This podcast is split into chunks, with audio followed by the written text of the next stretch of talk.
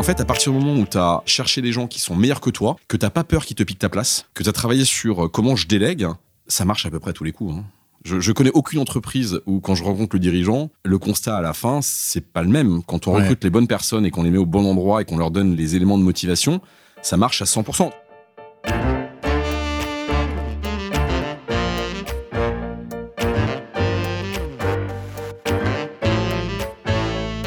Grandit en se projetant dans l'avenir. Pourtant, celui-ci n'a jamais été aussi imprévisible et plus contraint. Comprendre comment faire grandir les organisations humaines, entreprises, associations, dans le temps long, c'est tout l'enjeu du podcast Histoire d'entreprise. Je m'appelle Martin Videlaine, j'ai créé Bluebirds, une communauté de 5000 indépendants qui conseillent ou remplacent des dirigeants en Europe, en Afrique et au Moyen-Orient. Bienvenue sur Histoire d'entreprise. Aujourd'hui, je suis reçu à deux pas des Galeries Lafayette par Olivier Brouran, PDG et fondateur de Mentou. J'ai la faiblesse de penser que je connais un peu plus que la moyenne le marché du conseil en France et à l'étranger. Pourtant, je dois bien le reconnaître, je n'avais jamais entendu parler de Mentou. C'est Théophile Caro, en charge de l'activité M&A du groupe, qui me contacta en premier. Vu le titre de son poste, je ne m'attendais pas vraiment à ce que nos échanges aboutissent à ce que nous discutions seulement de l'interview d'Olivier. Si vous ne connaissez pas déjà Mentou et que vous vous intéressez de près ou de loin au métier du conseil, mais pas que, il est temps comme moi que vous rattrapiez votre retard. J'ai littéralement été soufflé par la vitesse de croissance de Mentou, passé de 0 en 2007 à 1 milliard d'euros de chiffre d'affaires cette année. Pour qui connaît les indicateurs clés des secteurs dans lesquels opère Mentou, cette croissance est totalement folle, au point que je me suis posé principalement une question qui revient à plusieurs reprises dans cet épisode. Comment Olivier et son équipe ont-ils fait? Beaucoup, beaucoup, beaucoup d'enseignements dans cet épisode pour qui se demande comment une société peut s'épanouir à la vitesse de l'éclair dans un marché très concurrentiel. Pour les découvrir, il faudra nous écouter. Bonjour Olivier Bourran, Bonjour Martin. enchanté. Alors je suis, euh, je suis au rue de Lafayette, pas très loin des galeries du même nom. Je suis très très content de te rencontrer. Euh, on a en commun d'avoir été et toi d'y être en plein dedans dans, dans les métiers du conseil. Tu vas nous raconter l'histoire de la société que tu as construite et fait grandir, Mantou. Est-ce que tu peux en quelques secondes, minutes, mais rapidement, te présenter pour ceux qui ne te connaissent pas. Eh bien, écoute, avec plaisir. Moi, je, donc, euh, je m'appelle Olivier Brouran, j'ai euh, 49 ans, je suis marié, j'ai quatre enfants, je suis ingénieur en informatique de formation, INSA Lyon, suis d'un MBA, et j'ai effectivement fait ma carrière dans le conseil depuis maintenant euh, pas loin de 25 ans, et j'ai euh, cofondé et créé Mantou, qui s'appelait initialement Amaris, en 2007, qui est un groupe de conseil et de services aux entreprises. Alors 2007, donc tu as commencé à bosser quand? En 2000, un tout petit peu avant? Je suis malheureusement plus, plus vieux que ça, j'ai commencé à travailler le 23 juin 97 pour être très précis. Ok, 90. donc- 97 comme on dit en Suisse. Bon, donc tu as bossé 10 ans avant de te lancer. Et en fait, ça nous fait un premier point commun, c'est que tu as mis un peu de temps avant, euh, avant que ton projet entrepreneurial n'émerge. Et pardon pour la comparaison, parce que nos sociétés n'ont pas du tout la même envergure. Mais euh, j'en parle un petit peu parce qu'en fait, ce processus de maturation avant de se dire « je me lance », il peut prendre des années. Et pour ceux qui nous écoutent, euh, on n'est pas forcément entrepreneur en sortant d'école. Et on peut euh, se lancer à 40 ans. En l'occurrence, moi, ça a été euh, à 40 ans pile. Comment t'es venu d'abord cette envie Et puis ensuite, ça a été quoi le déclic? Alors, je, je vais peut-être te surprendre parce que moi, j'ai jamais eu envie d'être entrepreneur. Ah ouais? Non, moi, j'ai- j'ai, ce que j'ai découvert, et à midi, je déjeunais à- à- avec un, un copain que je salue d'ailleurs, qui était mon, mon président en 24 heures l'INSA. Et euh, quand on était en, école d'ingénieur, euh, l'INSA a une capacité, euh, une caractéristique plutôt, qui est d'avoir beaucoup d'associations étudiantes. Et on travaillait sur l'organisation d'une grosse fête, qui était les 24 heures de l'INSA. Et ça fait partie des choses qui me plaisaient parce qu'on on a découvert le fait de faire un projet. Moi, ce qui m'a toujours animé, ce qui m'a toujours fait kiffer, c'est le fait de se dire, on va construire un projet avec une équipe. Et en fait, c'est ce que j'ai fait dans mes différentes expériences. C'est quelque chose qui me plaisait beaucoup, jusqu'au moment où euh, euh, le contexte, le cadre ou les valeurs dans lesquelles cette capacité à faire des projets s'exerçait ne me convenait plus. Ça correspondait plus. Exactement. Et donc, à ce moment-là, la première fois, je suis parti parce que ça ne me convenait plus pour aller faire des projets ailleurs. Et la deuxième fois, je suis parti. Et la conclusion, ça a été de lancer euh, Amaris avec cette caractéristique qui est de créer une entreprise indépendante parce que j'avais envie de faire des projets et je ne voulais pas qu'on nous impose une façon de le faire qui ne correspondait pas à un projet de long terme. Voilà, tout simplement. Et, et d'ailleurs, c'est un, un- un point important. Moi, je suis de- devenu entrepreneur parce qu'on n'a pas été suffisamment bon que pour me laisser être intrapreneur ou faire des projets dans mes entreprises précédentes. Et souvent, je, je, je dis parce qu'aujourd'hui, euh, beaucoup et tu sais que j'investis aussi beaucoup dans, dans les startups. Ouais. Beaucoup de, de gens veulent se lancer dans la création d'entreprise et, et- et je réitère, c'est un exercice, un métier qui est difficile. Il faut pas le confondre avec faire des projets, lancer des initiatives, avoir du sens à ce qu'on fait au quotidien, Ouais. qu'on peut trouver dans plein de cadres qui ne sont pas l'entrepreneuriat. Ouais. Mais donc, mais toi, tu aurais très bien pu suivre ce chemin. Complètement. Pourquoi tu t'es dit, euh, bon, t'as fait, une- t'as fait un premier essai, ça n'a pas fonctionné, là, donc tu te dis la deuxième fois, bon, maintenant, euh, je vais faire mon truc, mais en fait, je vais dire autrement, être entrepreneur, c'est rare. Il y a plein de gens qui m'en parlent, oui, je veux vraiment lancer, maintenant, vas-y, plonge dans la piscine, puis on en reparlera. C'est rare, les entrepreneurs. Et c'est pas pour te flatter, encore une fois, mais je, je, je pense que t'as ce petit supplément d'âme qui fait te dire au bout d'un moment, ok, mais en fait, je vais faire ça à ma sauce. Pourquoi tu t'es pas dit, par exemple, je vais faire un troisième essai, le deuxième il a pas marché, je vais aller voir une troisième boîte. Et ces conseils, il y en a plein. On, toi et moi, on connaît le marché par cœur.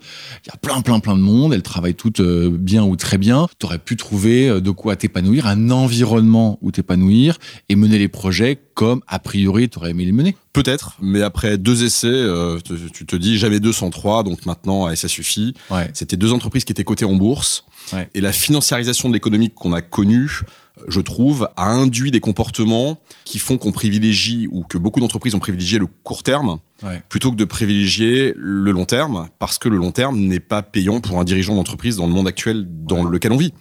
Et, et donc Ouais. moi j'avais envie de construire une entreprise qui soit durable et qui ait la capacité, et surtout la capacité en fait à aller exécuter et faire des projets qui sont dans l'intérêt de l'entreprise et de sa continuité et pas uniquement dans l'intérêt du quarter ou de l'aide d'objectif de l'année d'un dirigeant ou d'un actionnaire. Hein. Ouais. C'est aussi simple que ça. Ouais. Et de faire ça avec euh, une équipe de gens où on va créer une aventure qui aujourd'hui est une chouette aventure. hein. On va, Ouais. On passe le milliard de chiffre d'affaires, c'est euh, 11 500 personnes et dans 65 pays. Donc c'est vraiment une, une, une aventure assez incroyable.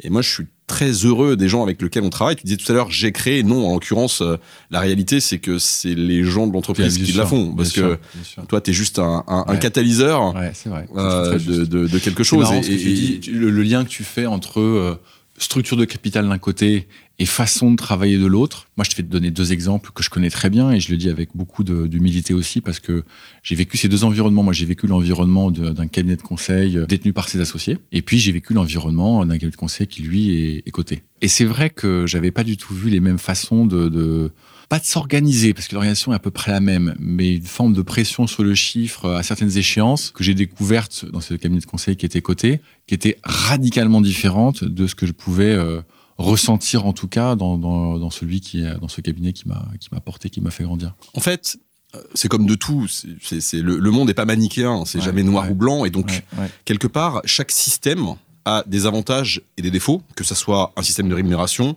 que ça soit un système d'organisation, un système de Ouais. fonctionnement. Ouais. Euh, de même que on a souvent le corporate bashing et les startups c'est génial.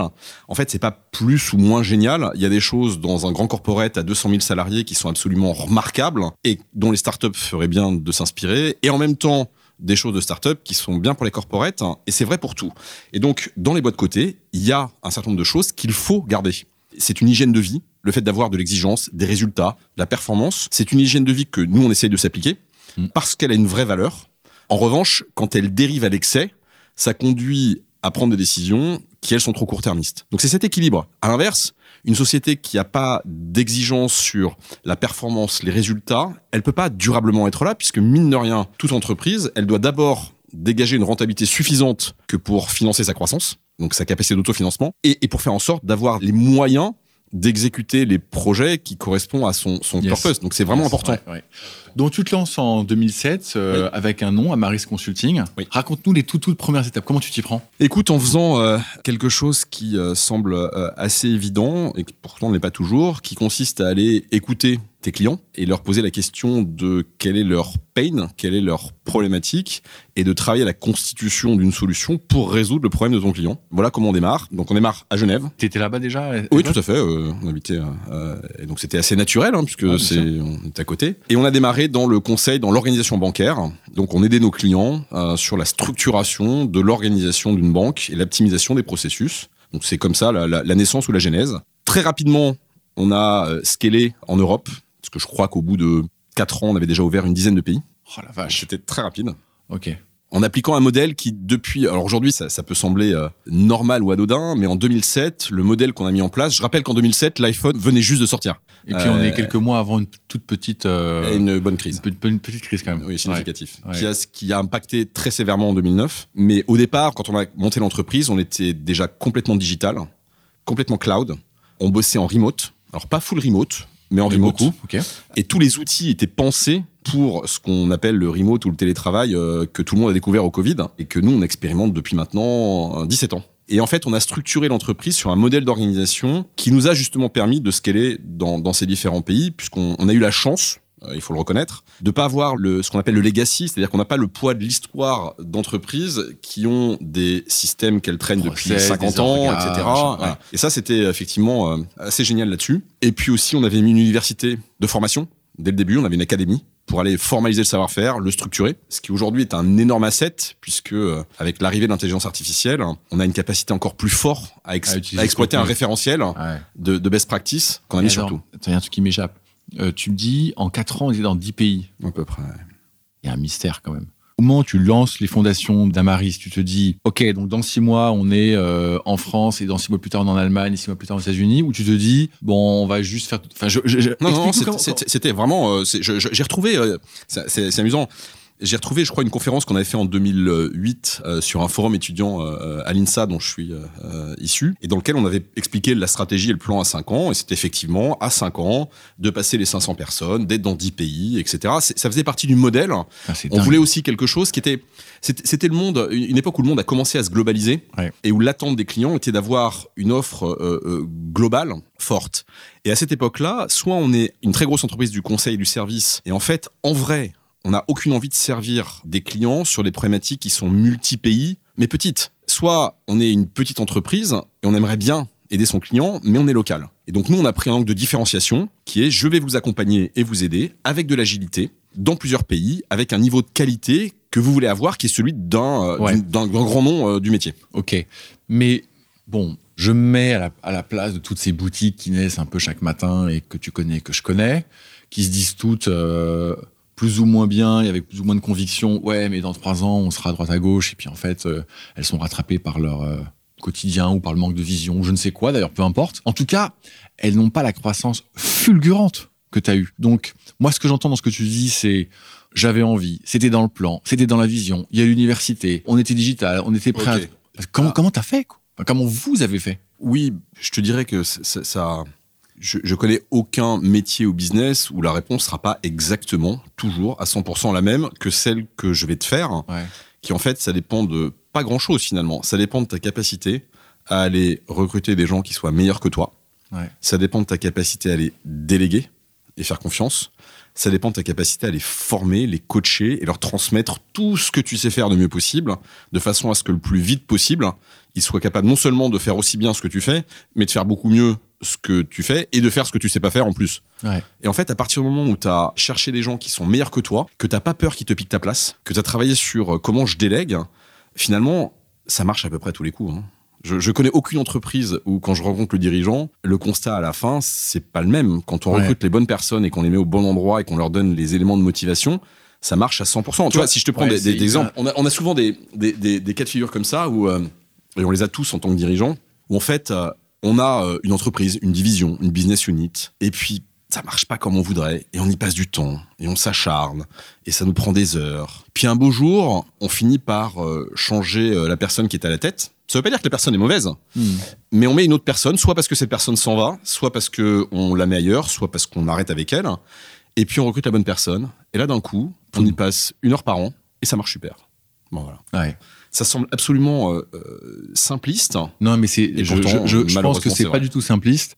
Plus le temps passe, plus je rencontre ce, type de discours en fait, et je suis euh, à chaque fois frappé de voir à quel point les dirigeants comme toi mettent de l'importance sur les hommes et les femmes évidemment. Quand je dis les hommes, c'est ça, ça englobe tout le monde et euh, le cercle qu'ils construisent autour d'eux, le premier, le deuxième, le troisième, le vingt-cinquième, et que ça passe d'abord par euh, le recrutement. C'est un truc de fou. Je, je- je- Ouais. je vais nuancer, je rajouterai. Ça passe par un, le recrutement.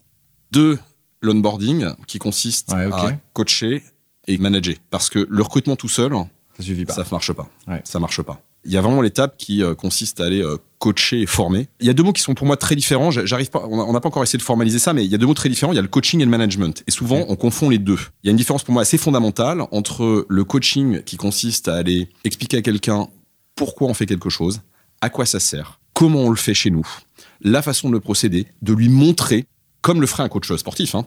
Ça, c'est du coaching. Et puis le management, qui consiste à travailler sur les leviers individuels de la personne, sur pourquoi elle est bien, pas bien, etc. C'est deux sujets différents. et le jour où l'entreprise, elle mélange le mot, ce qu'on a eu chez nous parfois, ce qui est arrivé, hein, euh, on mélange les deux mots, alors on a un problème. Ces deux mots, on les confond souvent. Euh, et malheureusement, enfin bah, malheureusement, c'est deux choses très, différentes, et qui sont pour moi des facteurs clés de succès fondamentaux, qui sont le, les piliers que tu vas avoir une fois que tu as recruté les bonnes personnes. Tu peux avoir du coaching, du management, si t'as pas les bonnes personnes, ça, ça, marchera jamais. Par contre, recruter des, des bons, si tu mets pas ça, ça ne marche pas. Alors là où je nuance, c'est tu as quelques personnes qui sont suffisamment extraordinaires pour qu'ils n'aient besoin de rien pour que ça fonctionne. Et on, en a, on, en a, chez nous, et je, je donne pas de nom, mais ils se connaissent, ils se reconnaîtront. Elles sont, rares, mais il y en a. Où effectivement, on sait qu'en fait, euh, on aimerait se dire que c'est notre qualité de dirigeant de les avoir coachés. Mais en fait, euh, non. Mais en fait, non, c'est pas vrai. Ils se seraient débrouillés de toute façon, quoi qu'il arrive. Ouais, T'as eu quand même le bon nez de les recruter et de les convaincre. C'est déjà pas mal. Exactement. Moi ou, ou, mes petits camarades de jeu. Euh, et Jean-François en particulier, qui est un de mes associés, qui est aussi extrêmement bon dans la détection de, de, de, de talents. Euh, mais oui, et on, sait qu'on en a chez nous où en fait on peut se dire ce qu'on veut. Il se serait débrouillé quoi qu'il arrive. Hyper intéressant. Donc début de, je vais dire début d'internationalisation, mais c'était dès, dès, le début en fait. Donc les, les, les 4-5 premières années, euh, vous ouvrez euh, une dizaine de pays. Tu te rappelles, enfin, évidemment, tu te rappelles de ces pays. C'est, oh, je, me rappelle, je me rappelle très très bien. Ouais. Janvier 2008, on ouvre l'Espagne. Avril 2008, on ouvre la France. 2008, encore l'Angleterre. 2009, on commence euh, en Italie. Ou en 2010, je sais plus. La Belgique en 2009. Et etc., etc., etc. Et là, à chaque fois, ce que tu te dis, bon, allez, je, je recrute le patron de pays. Ouais. C'est ça que tu dis. C'est ça. Exactement. Soit euh, des gens qu'on a euh, recrutés, soit des gens qu'on a envoyés pour aller ouvrir euh, ces pays et aller déployer l'activité. Parce que opportunité, parce que. Tu te rappelles de ton chiffre au bout de au bout de quatre ans là, en 2011 Oui, c'est facile. Ça dépend. Alors si on prend sur les effectifs, la première année on a terminé à 20 personnes, deuxième 100, 200, 400, 600, 900. Donc ça c'est le nombre de personnes. Et sur le chiffre d'affaires, euh, écoute, c'est pas compliqué de toute façon dans l'histoire de l'entreprise, on a fait 58% de croissance an, moyenne euh, ouais, depuis le début. C'est 58% de croissance moyenne annuelle. Mais les premières années, on tournait à, on faisait x2 chaque année, 100%. On doublait la, la taille de l'entreprise. Je pense que les gens ne, mesurent pas le truc absolument fou que vous avez fait. Encore une fois, moi venant du conseil, le marché du conseil est un marché qui a toujours cru avec des ups and downs en fonction des, cycles de marché, mais tu prends les tendances longues sur 15-20 ans, c'est un marché qui croît de 15, 20, 25% par an. Je sais pas les chiffres exacts, mais peu importe. Avec évidemment les grosses chutes 2008, 2001, etc. Mais dans la tendance longue, c'est 15, 20, 25% par an. Mais tu sais, il y, y, a un vrai sujet quand même de, de, de psychologie. Ouais. Moi, je, je, c'est quelque chose que je trouve assez amusant. On entend assez souvent, euh, oui, mais quand l'entreprise est plus grosse, c'est plus difficile de grandir. Ouais. De faire 40% de croissance, par exemple. Mais en fait, fondamentalement, moi, chaque fois qu'on me répond ça, j'ai envie de dire, écoute, tu sais quoi? Ce que je te propose, aujourd'hui, on a euh, 1000 clients qui sont euh, les plus gros clients du monde. On fait un milliard de chiffre d'affaires. On a des références sur tous les métiers, tous ouais. les secteurs, toutes les activités. Euh, je trouve que c'est quand même légèrement, légèrement plus facile que quand on va voir des clients en s'appelant Amaris Consulting avec absolument rien. Rien. Ouais, bien rien. Sûr, bien sûr. Et donc, et en fait, c'est vraiment une question de mindset. C'est comme en, en 2009, crise, tu l'as dit effectivement, euh, pour ceux qui l'ont vécu, euh, d'une violence qui était assez inouïe, ouais. euh, probablement plus que 2002 qui avait été une crise aussi violente. Très différente de la crise Covid, pour des raisons qu'on qu connaît, mais bon. Et donc 2009, crise majeure. Cette année, je crois qu'on a fait, on a dû faire 100% de croissance aussi. Et en fait, c'est mais, et dans un, mais oui, mais ouais. l'économie globale mondiale, au lieu de faire plus 6, a fait moins 2. Moins 2 ouais. Ça fait 8%. Bah, au lieu de faire 100, 8%, tu fais 100%. C'est une question de mindset, ouais, en fait. Ouais. C'est vraiment une question de mindset. bien sûr, bien sûr. Mais, mais c'est la fameuse histoire euh, de, euh, je sais pas, moi, tu vas voir un client, tu euh, comptes faire une proposition à tel niveau de, de tarif, et puis dans la voiture, tu entends qu'il y a une crise qui s'est déclenchée, que la bourse s'est cassée la figure, et puis tu passes à l'accueil, tu vois qu'il y a 10 concurrents qui sont passés. En fait, quand tu annonces ton prix à un client, tu l'as déjà baissé de 30% parce que psychologiquement, tu l'as baissé. Et c'est la réalité, c'est vraiment, psychologique, ouais, en fait. C'est très juste, très juste. Ok, donc vous ouvrez ces 10 pays dans les 4, quatre premières années. Raconte-nous un peu la suite, comment tu évolues Écoute, on a euh, continué à, à, à, avec un rythme de croissance. Euh, on a très rapidement euh, passé la, la, la, seconde sur international, puisque l'Europe, c'était un petit international. Donc on a commencé à ouvrir l'Asie. D'accord. Euh, on a commencé. commencé où euh, en Asie? Japon? On a commencé à ça. Non, le Japon, c'est le, le Graal de l'international. Le Japon. Graal. Ouais, on, a, on, a, Ok. on, a, on a- on a ouvert le Japon euh, il y a maintenant trois ans, je crois. Et c'est, je crois que le jour où on a T'as- T'as réussi. été un peu lent là, je, je te félicite pas. Écoute, je, je- je trouve que le jour où on a réussi à ouvrir le Japon, je crois qu'on devait avoir, je sais pas, peut-être déjà une cinquantaine de pays. Et c'est le jour où je, disais à- aux équipes, on a vraiment fait une boîte internationale. Parce que le Ah, Japon, ouais. le Japon, T'as eu l'impression que le jour où tu plantes un drapeau au Japon, le Japon, euh, c'était- ouais. plus que la Chine. Alors la Chine, on l'a ouvert très tôt. On l'a ouvert en, je dirais 2012. Ouais, je t'ai coupé, mais du coup, vous avez ouvert au Sin- Singapour, Singapour en en premier. premier. Ouais. Et après, euh, très rapidement, la Chine, euh, le Vietnam, etc. On a ouvert à peu près tous les continents à peu près en même temps. D'accord. Le Canada pour le- l'Amérique du Nord en premier. euh, le Brésil, je crois, pour l'Amérique du Sud. Et Les États-Unis, c'était quand? Alors les États-Unis, c'est après le Canada. Les États-Unis, c'est un pays sur lequel on peut pas dire qu'on soit très très très très très très très bon. On n'est pas très gros aujourd'hui encore. Ouais, mais c'est un marché, le marché le plus difficile de la planète aussi.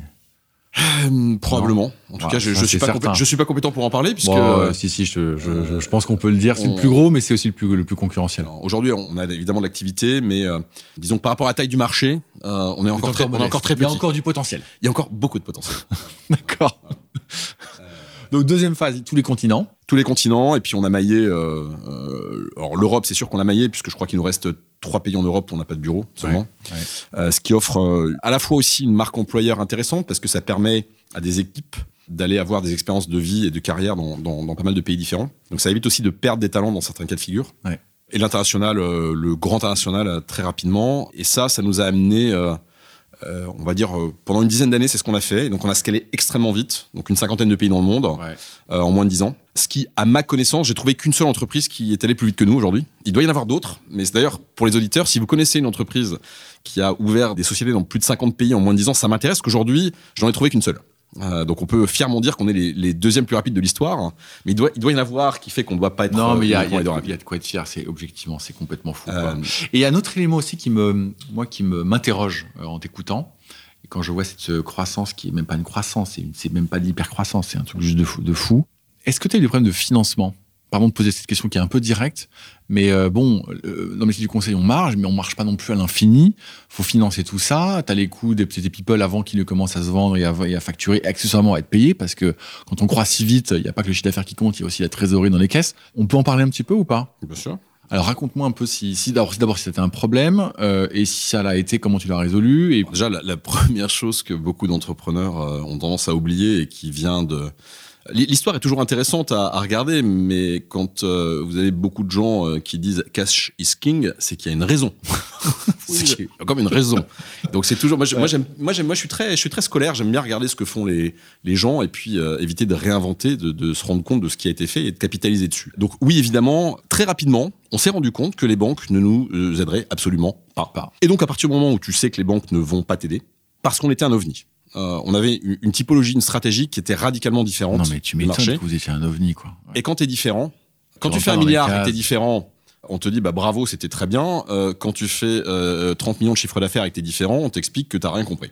C'est comme ça, c'est triste, c'est malheureux, mais c'est la réalité. Donc on a très vite compris que il valait mieux compter sur nous-mêmes.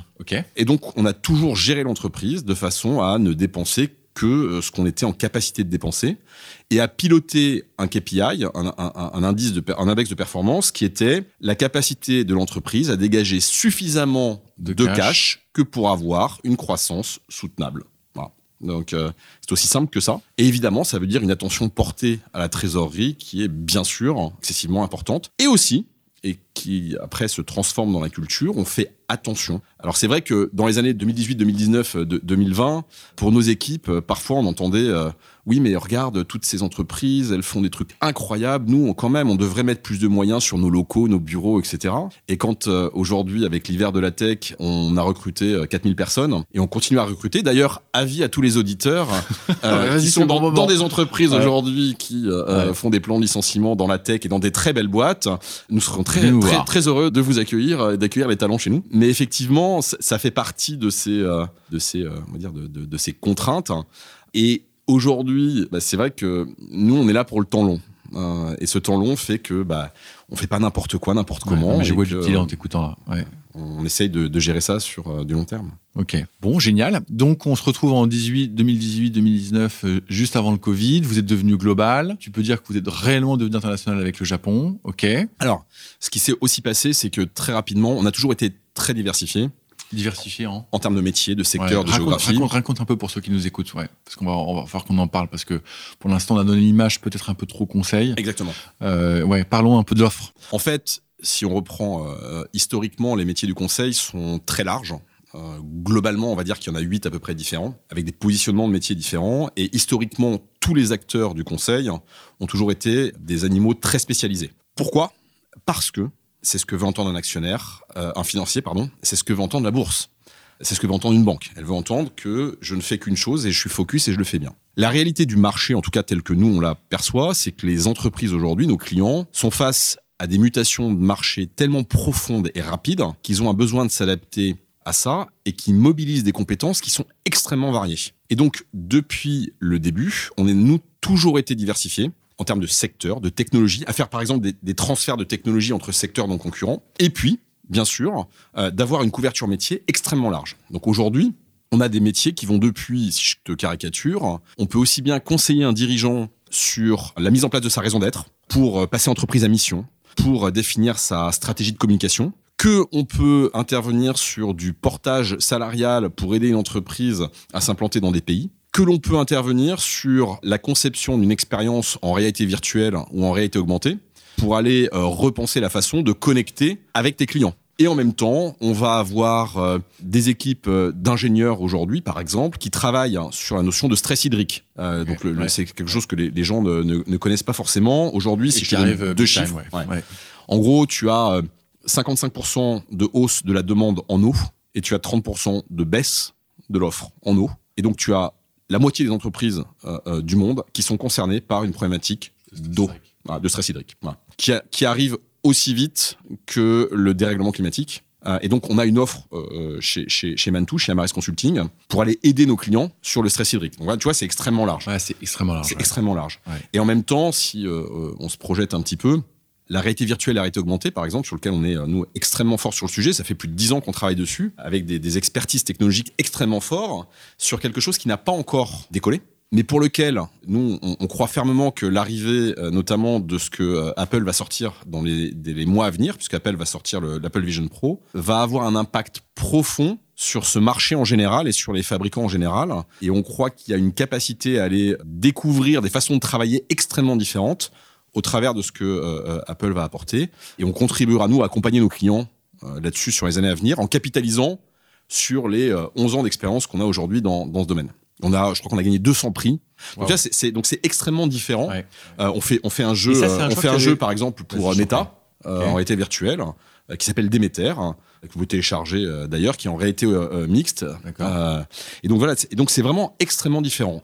Le point, c'est qu'on est capable d'être le one-stop shop, donc d'accompagner un client sur l'ensemble de sa transformation, quelles que soient les étapes de sa transformation.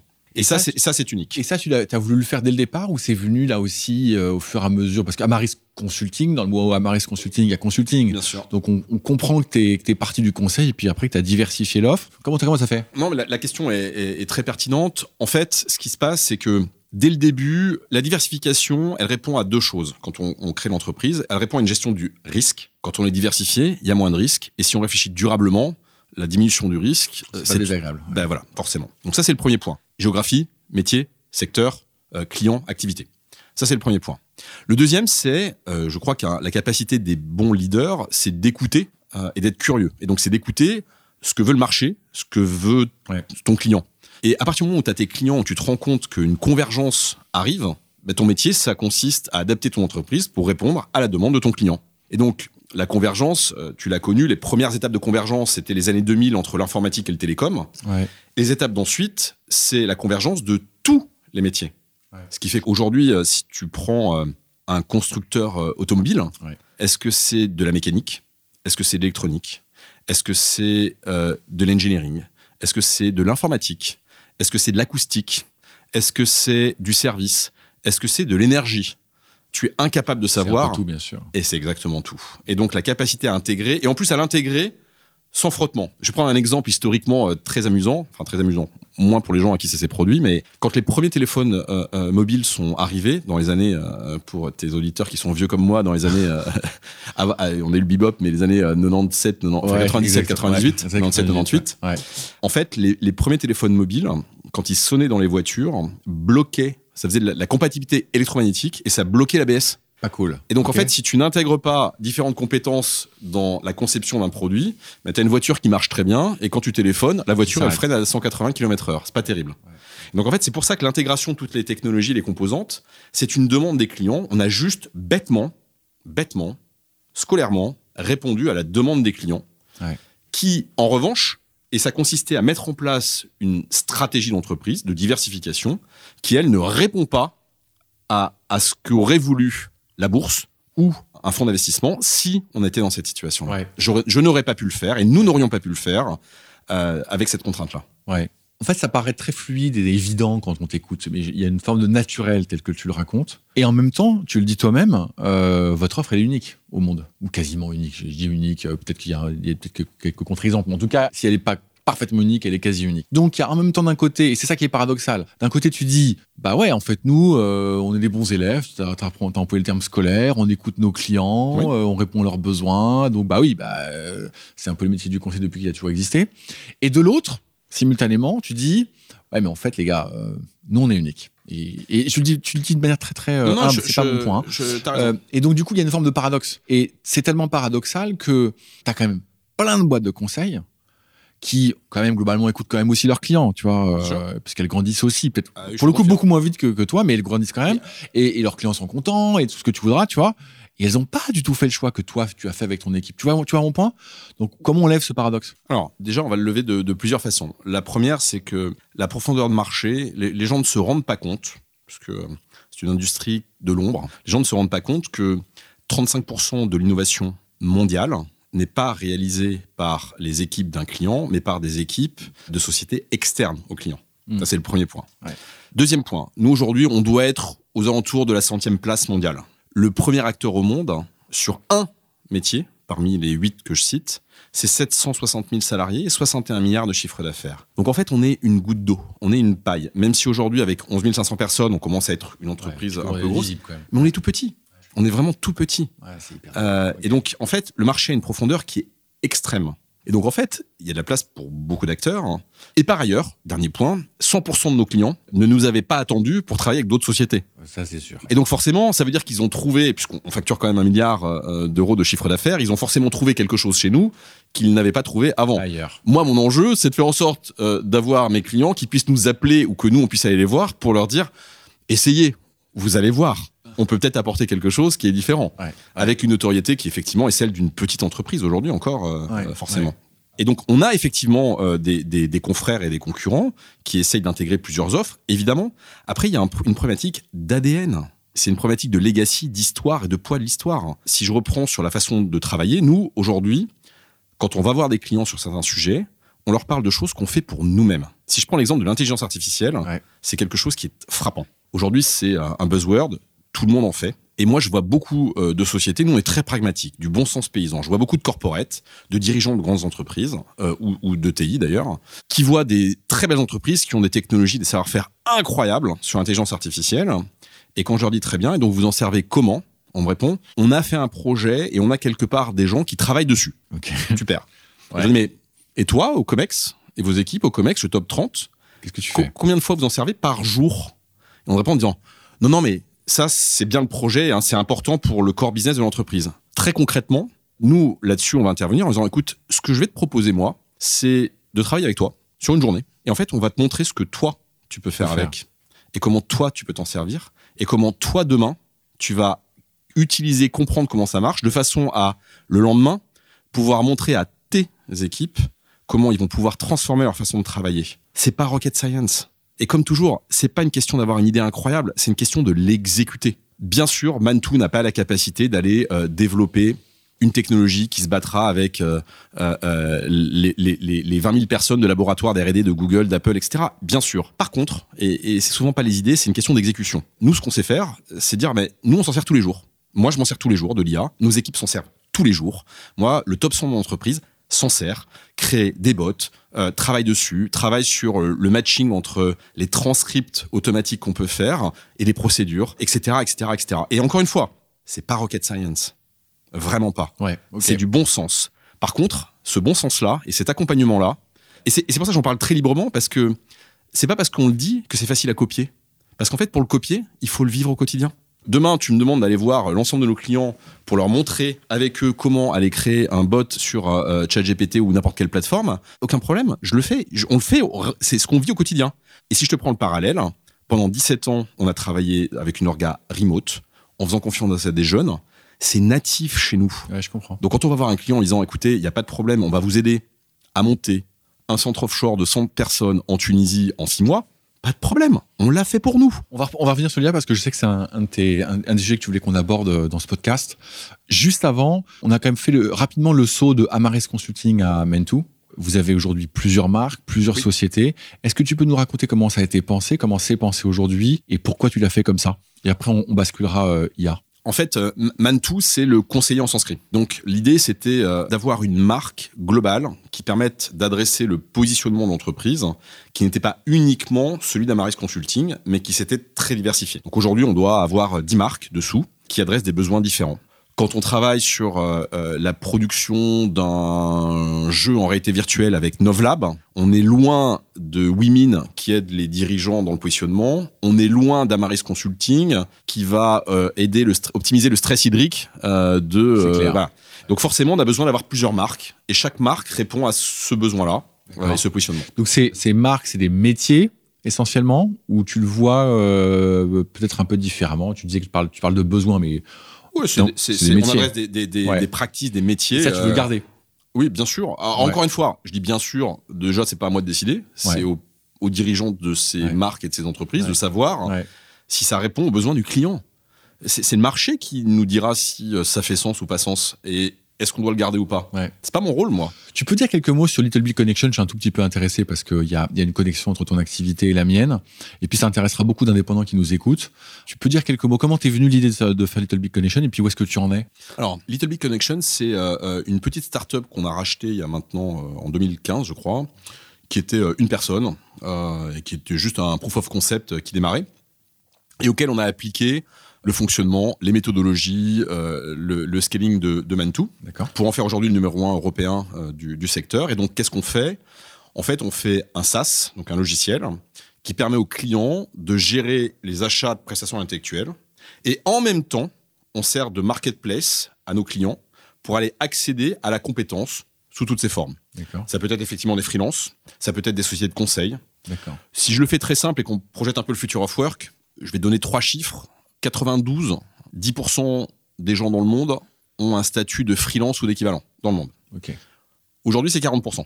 2030, c'est 70% qui est prévu. Ça veut dire qu'on a un changement structurel de la façon dont les gens envisagent le rapport au travail, au fonctionnement, etc. etc.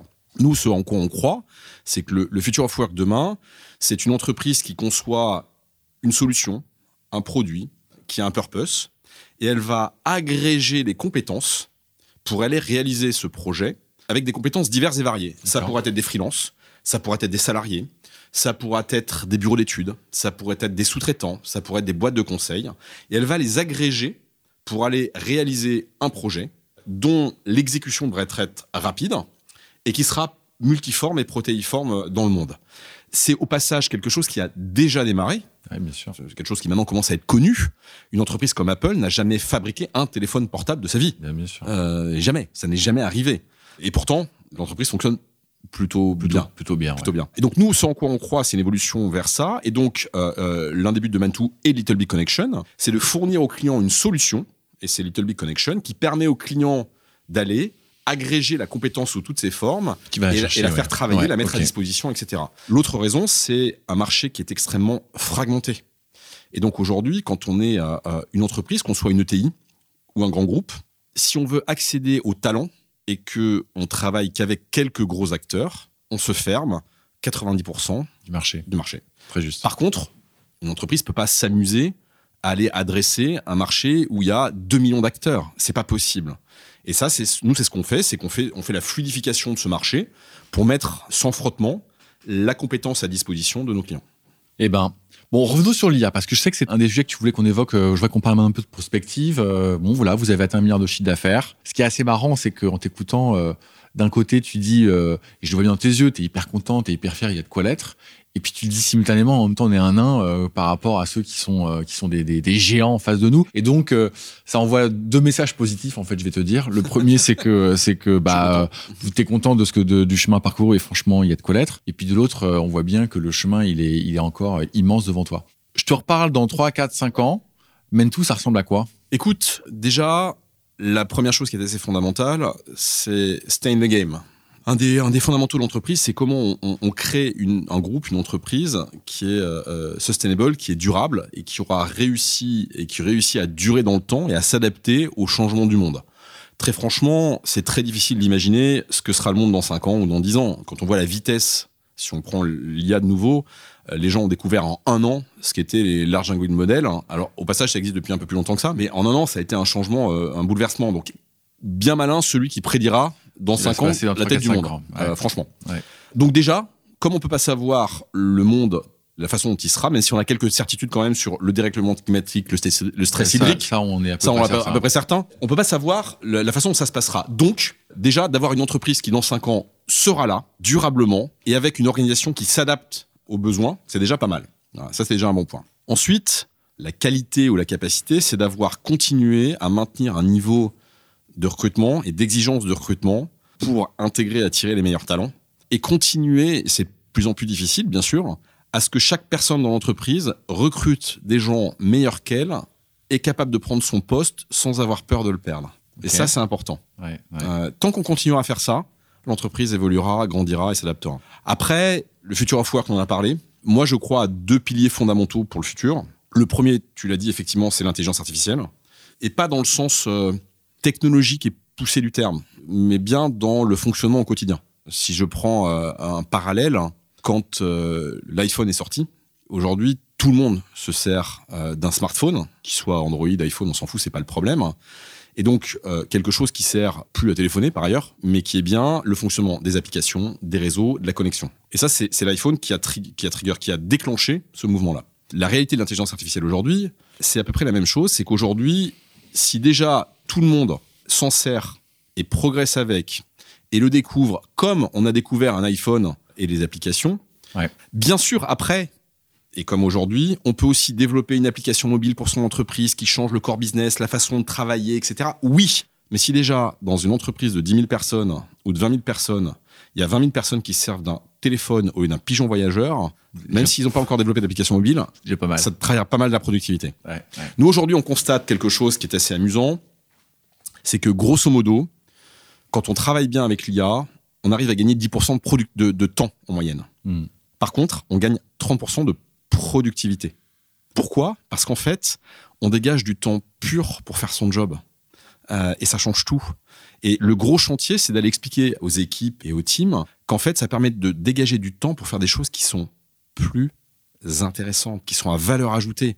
Il faut pas en avoir peur. Non, ça ne va pas. On va pas remplacer euh, tout le monde par de l'IA. C'est pas vrai. Euh, en revanche, on va pouvoir se débarrasser de ce qui, dans une journée, est beaucoup moins fun à faire. Ouais, ouais. Et puis tu me disais, euh, bon, l'avenir va- être avec l'IA et dans l'IA. Et puis tu disais aussi, à côté de cette IA, il va falloir développer une, je sais pas comment il faut le qualifier. Est-ce que c'est une nouvelle forme d'intelligence, un- une approche philosophique des sujets, you name it. Oui, euh, c'est euh, euh, ce qu'on ce appellerait chez nous le, le sens critique. Ouais. C'est comment on fait. Aujourd'hui, euh, l'IA est extrêmement assertive et peut raconter n'importe quoi, en même temps qu'il y a euh, euh, 85% d'extraordinairement juste.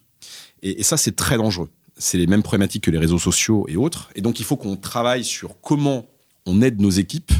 Mais c'est vrai pour les enfants aussi et l'éducation. hein. Le, le point derrière, c'est l'éducation en général devra s'adapter et changer fondamentalement. Et donc, c'est comment on arrive aujourd'hui à développer le sens critique chez les équipes. Et c'est un, c'est un challenge au quotidien. Ça sera un challenge pour nos clients aussi. Et aujourd'hui, nous, on, on a maintenant un retour d'expérience depuis euh, quelques, quelques mois sur euh, qu'est-ce qu'on peut faire, mais aussi les problèmes. Si je te prends des, Ouais, tu peux donner des, exemples ouais, des exemples, des anecdotes de ce qu'on a vécu. euh, par exemple, pour développer le sens critique, c'est en exagérant un fait et en le projetant de façon très grande pour se rendre compte que ça n'a pas de sens. Exemple. Il y a quelques années, on m'explique que en Espagne, quand on a un, licenciement, le dirigeant doit se déplacer au tribunal pour signer un document. Et donc, lui dis, mais écoutez, euh, je ne vais pas me déplacer depuis Genève pour aller à Madrid. Et on me dit, si, si, il n'y a que le gérant officiel qui peut le faire. Je dis, c'est pas possible. On doit bien pouvoir donner un power of attorney, donc une délégation de pouvoir. On me dit, non, c'est impossible. Et là, le point consiste à dire aux gens, d'accord, donc projetons maintenant plus gros. Imaginons, j'ai 200 000 salariés en Espagne. Il y a des entreprises qui ont 200 000 salariés en Espagne. Mhm. On est d'accord qu'il n'y a qu'un dirigeant. Donc en fait, on est d'accord qu'à chaque licenciement, il est là-bas. Donc on est d'accord qu'en fait, son boulot de PDG, ça consiste à vivre au tribunal. On est d'accord que c'est pas possible. Donc, par raisonnement, tu vois bien qu'il y a quelque chose que vous avez raté. C'est pas possible. Et en fait, c'est toujours la même chose. Je prends un autre exemple. Quand on ouvre le Vietnam, on fait là-bas une, une expédition comme d'habitude, quatre jours pour ouvrir un pays en mode euh, squad, combat, etc. Et là, on nous explique, c'était il y a maintenant quelques temps, que euh, un- qu'un avocat, euh, le prix d'un avocat au Vietnam, c'est mettons 150 euh, ou 120 euros de l'heure. Mhm. Le salaire moyen à l'époque au Vietnam, c'était 100 dollars par mois. Il y a un truc qui ne marche pas. Ouais. Il y, a un Ouais. il y a un des deux chiffres qui est faux. Il y a un des deux chiffres qui est une faux. petite idée. Et en fait, c'est la même chose. C'est toujours le bon sens. Après, il y a d'autres exemples encore plus. euh, c'est les- arguments d'autorité. Et, et- et le problème, c'est que l'IA générative est un argument d'autorité. Je prends un exemple hein, qui nous a, et vraiment, on l'a eu euh, fin 2023 ou fin 2022, je sais plus, 2022. Nos commissaires aux comptes, puisqu'on a nos comptes sont consolidés, sûr, audités, etc.. Ouais. qui nous disent écoutez, on, on a un problème. Euh, vos comptes euh, ne matchent pas ce que les banques euh, nous donnent comme information C'est ennuyeux. mon directeur financier, mon CFO, Marc Corentin, me dit, oui, alors là, pour le coup, récupère l'information et me dit, c'est n'importe quoi, c'est eux qui se trompent. Et donc, effectivement, on a six banques, dont quatre, qui ont envoyé des relevés qui sont faux. Ah, les banques étaient. Les, relevés des banques sont faux. Ah, bon. Et ça. donc, mon CFO appelle les CAC, qui sont des grands noms, hein, de- hein, et les CAC idée, leur ouais. disent, non mais écoutez, monsieur, ce n'est pas possible, puisque la banque ne peut pas se tromper. Bah Et parce qu'en fait, quand on a un grand nom, c'est l'argument d'autorité, on peut pas se tromper. Ouais. Mais, dans une, dans grande banque. Mais dans, parce que dans une grande banque, il y a des gens, il y a des process, et il y a des choses qui sont faites à la main, et il y a des erreurs. Et donc là, ils se sont quatre banques se sont trompées quand même sur un chiffre. Mais est-ce que, C'est est-ce que, énorme. est-ce que ça devient, est-ce que ça viendra à l'idée aujourd'hui si tu regardes le relevé de ton compte bancaire personnel, que tu sois chez BNP, Société Générale, Non, tu te etc., tu te poseras pas la question. non, tu te poses jamais la question. Et pourtant, et pourtant, et pourtant, c'est le cas. Et c'est ça l'argument d'autorité, c'est qu'en fait, quand le nom est, est- est suffisamment grand, fort, beau, on se pose plus la question de se dire mais il peut y avoir une erreur.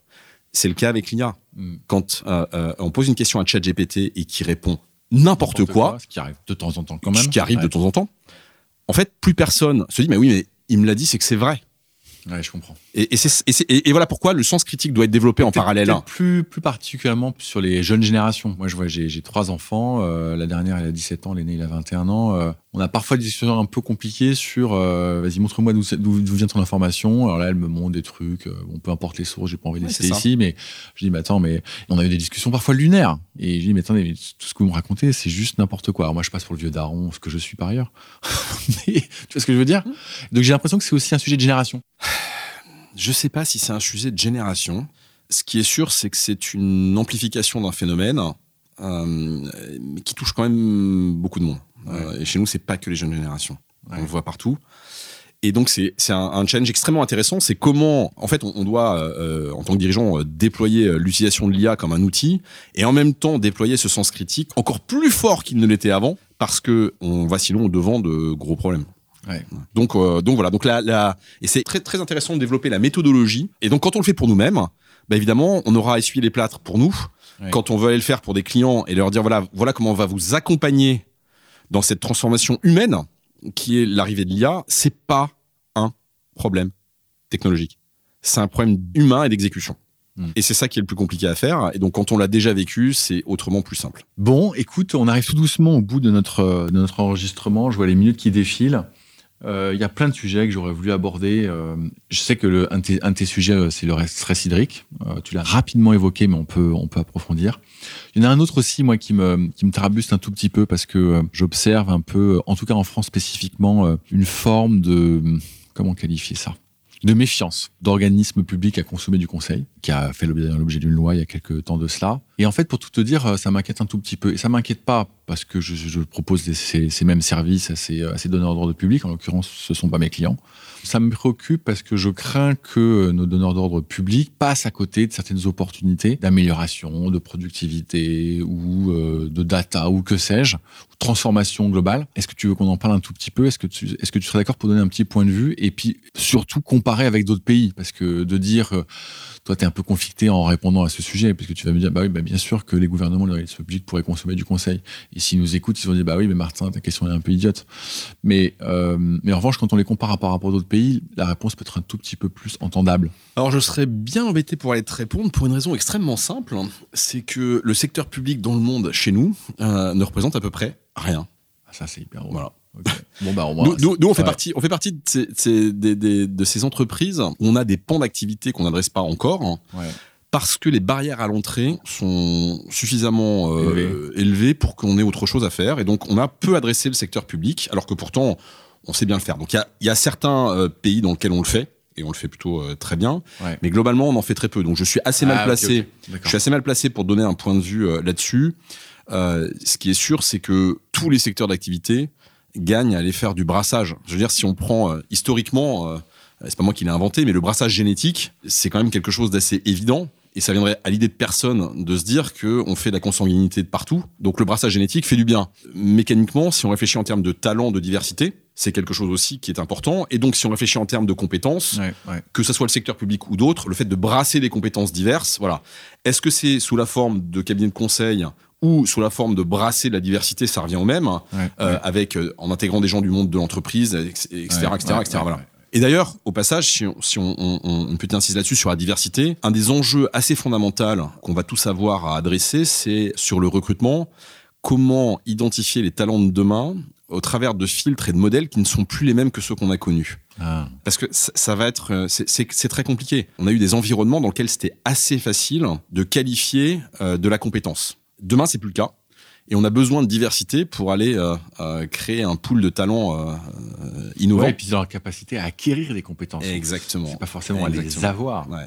Et c'est exactement ça. Et donc, du coup, ça nécessite une façon d'identifier les talents qui va être différente. J'avoue que j'ai pas la réponse. C'est un sujet que je trouve assez passionnant. Et non seulement de, de les identifier, et après derrière de les former. Et donc, je, je crois que l'éducation continue au sein d'une entreprise fera encore plus sens que ce qui n'existait avant parce qu'on ne va plus former sur les compétences, mais sur la, le câblage, le comportement, le sens critique, le bon sens, la capacité à travailler avec les autres, etc., etc., etc. Et donc, euh, et cette diversité, elle, est source de, de, de, de, richesse. Alors évidemment, euh, diversité homme-femme, évidemment, mais tu vois, nous on a 115 nationalités, je crois, ou 118. C'est évident que ça apporte euh, une culture aux gens qui bossent ensemble. c'est top. Des fois, c'est pas facile. Tu vois, pour la petite histoire, je sais pas si tu connais le Vietnam. Très peu. Mais je crois que de mémoire, 50% des patronymes, euh, c'est euh, Nguyen au Vietnam, euh, qu'on prononce Nguyen, je crois. Effectivement, euh, pour retenir le nom des équipes, euh, ça, devient, ça devient beaucoup plus compliqué parce qu'effectivement, il faut aller travailler sur la série de prénoms et tout. Et culturellement, voilà, c'est bête, mais c'est déjà une différence qui fait que quand tu vas chercher dans Teams, ah. si tu cherches euh, par le nom de famille, t'es un peu embêté, quoi. Euh, voilà. Et donc des différences, on a plein comme ça, euh, qui génèrent des, situations amusantes entre les gens, ou des, la communication qui génère. Je prends un exemple. Dis-moi. en France, comme dans beaucoup de pays européens, on est habitué à payer les salaires sur 12 mois. En Belgique, on les paye sur 13,92 mois. En Espagne, on les paye sur 14 mois. À Singapour, je crois que c'est 12, 13 ou 14. je crois que c'est 12 à Singapour. Et donc, tu as plein de pays où on ne les paye pas sur la même durée. Ce qui fait que quand tu as par exemple une discussion entre un, patron à Singapour et un patron en Belgique et qui parle d'un salaire mensuel. Ouais, ok, d'accord. Il y a un énorme écart, puisqu'il y en a un qui fait salaire x 13,92, l'autre qui fait salaire x 12. Et ça génère des situations, on a eu comme ça des cas de figure, on a perdu de l'argent sur des deals ou gagné à cause de ça. Parce qu'évidemment, quand on fait un chiffrage, si on oublie deux mois de salaire sur 12, ça change, un petit peu le coût du projet. Ou dans le sens. En fait, et donc il y a plein de situations de communication comme ça dans les équipes ou d'incompréhension. Moi, j'ai vécu 7 ans en Belgique, qui est un pays que j'ai adoré, où on a eu d'ailleurs nos deux premiers enfants euh, qui sont nés là-bas. D'accord. Et euh, en Belgique, le verbe de modalité, euh, savoir et pouvoir sont les mêmes. C'est pour ça que vous entendrez souvent les Belges dire Est-ce que tu sais me passer le sel? Ah. oui, je sais te passer le sel. Enfin, je veux dire, c'est pas compliqué quand même. Oui, parce qu'en fait, c'est Est-ce que tu peux me passer le sel? D'accord, d'accord. Est-ce que, est-ce que je sais te ressonner cet après-midi? Euh, oui, tu peux me rappeler, oui. voilà. Et donc, et, ça, c'est des tout petits détails, mais si on les prend de façon plus profonde après, et là, on a, on a, on est sur la couche supérieure de la culture. On n'est pas dans les choses profondes. Donc c'est assez passionnant, mais en même temps, ça crée des opportunités, des façons de penser différentes qui sont assez sympathiques. Olivier, on arrive au bout. Je pose toujours la même question à la fin. Qu'est-ce que tu as envie de dire à ceux qui nous écoutent? Alors parmi ceux qui nous écoutent, il va y avoir évidemment tes équipes et puis euh, classiquement nos auditeurs, des patrons, des indépendants, des managers, des dirigeants, des curieux qui découvrent ton métier, le métier du conseil et tout le métier que tu as développé. Qu'est-ce que tu as envie de dire à toutes ces personnes? Euh, Soyez curieux. Soyez curieux. La curiosité n'est pas un vilain défaut. Euh, la, la capacité que l'on va avoir demain à créer la valeur ajoutée euh, dans le travail qu'on fait au quotidien viendra de ce que le cerveau humain et de ce que nous on sait faire mieux euh, qu'une IA générative. Et, ça sera cette capacité à être curieux pour aller euh, faire de l'innovation et aller créer quelque chose de nouveau, de différent. Parce que la curiosité, elle, nourrit les idées, elle nourrit les envies. Et, et la curiosité, c'est pas. J'entends souvent, tu vois, quand j'ai fait mon MBA, on nous disait tous les matins, tu dois lire les échos, la tribune, challenge. Et en fait, je lis euh, les échos, euh, je lis euh, Challenge, mais je lis aussi des magazines de jeux vidéo, je lis aussi, je peux passer 10 minutes à lire comment un, lapin, un lapin nain, comment tu le nourris, parce que ma fille a son lapin, et parce que ça va m'intéresser. Alors c'est parfois pénible pour mes proches, puisque il va encore regarder sur Wikipédia, ou sur ChatGPT maintenant, ou sur Perplexity d'ailleurs. Perplexity, je connais Excellent. Super moteur de recherche AI-based, bien plus pertinent que ChatGPT pour des recherches classiques. Mais voilà. Et, donc cette curiosité-là, je trouve que c'est quelque chose qui euh, va nourrir le sens critique, euh, dont on va tous avoir besoin dans les années à venir. Aujourd'hui, la technologie permet quand même d'aller euh, faire des, fake news et des deepfakes qui font extrêmement peur. Ça fait peur. Aujourd'hui, je c'est pas très compliqué d'aller prendre des, voix de quelqu'un, d'aller reconstituer des messages. Ça devient les blagues qu'on peut faire à quelqu'un avec euh, trois prompts. Hein. Et de produire des images aussi où euh, distinguer le vrai du faux devient impossible. Impossible. Et donc je pense qu'il faut de la curiosité et du sens critique pour justement être euh, armé dans le monde de demain. Voilà, donc c'est le message que j'aurais envie de passer euh, d'abord à nos équipes. Être curieux et avoir du sens critique. À nos équipes en premier, euh, et puis après effectivement là-dedans. Et puis à, nos clients qui nous écoutent, ben, n'hésitez pas à aller venir tester l'ensemble de nos offres. On sera ravis hein, de vous les présenter. et aïe, mais pas que. Et à toutes les, les, les, les talents aujourd'hui qui se retrouvent euh, malheureusement euh, euh, confrontés aux réalités d'entreprises qui ont levé trop d'argent et qui ont des problématiques de cash, venez nous serons ravis. Venez nous voir. on sera ravis. Le message est bien passé. On sera ravis d'accueillir de, de, les, les talents chez nous. Merci Olivier. Merci.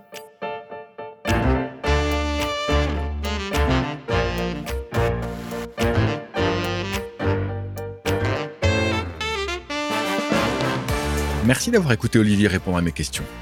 Que retenir de cet épisode Probablement quelques réponses à la question que je pose en introduction. Comment faire grandir une société rapidement? Olivier y répond largement. Sans être exhaustif, retenez en premier 1. Recruter des personnes meilleures que soi. 2. Déléguer vos pouvoirs à ces personnes.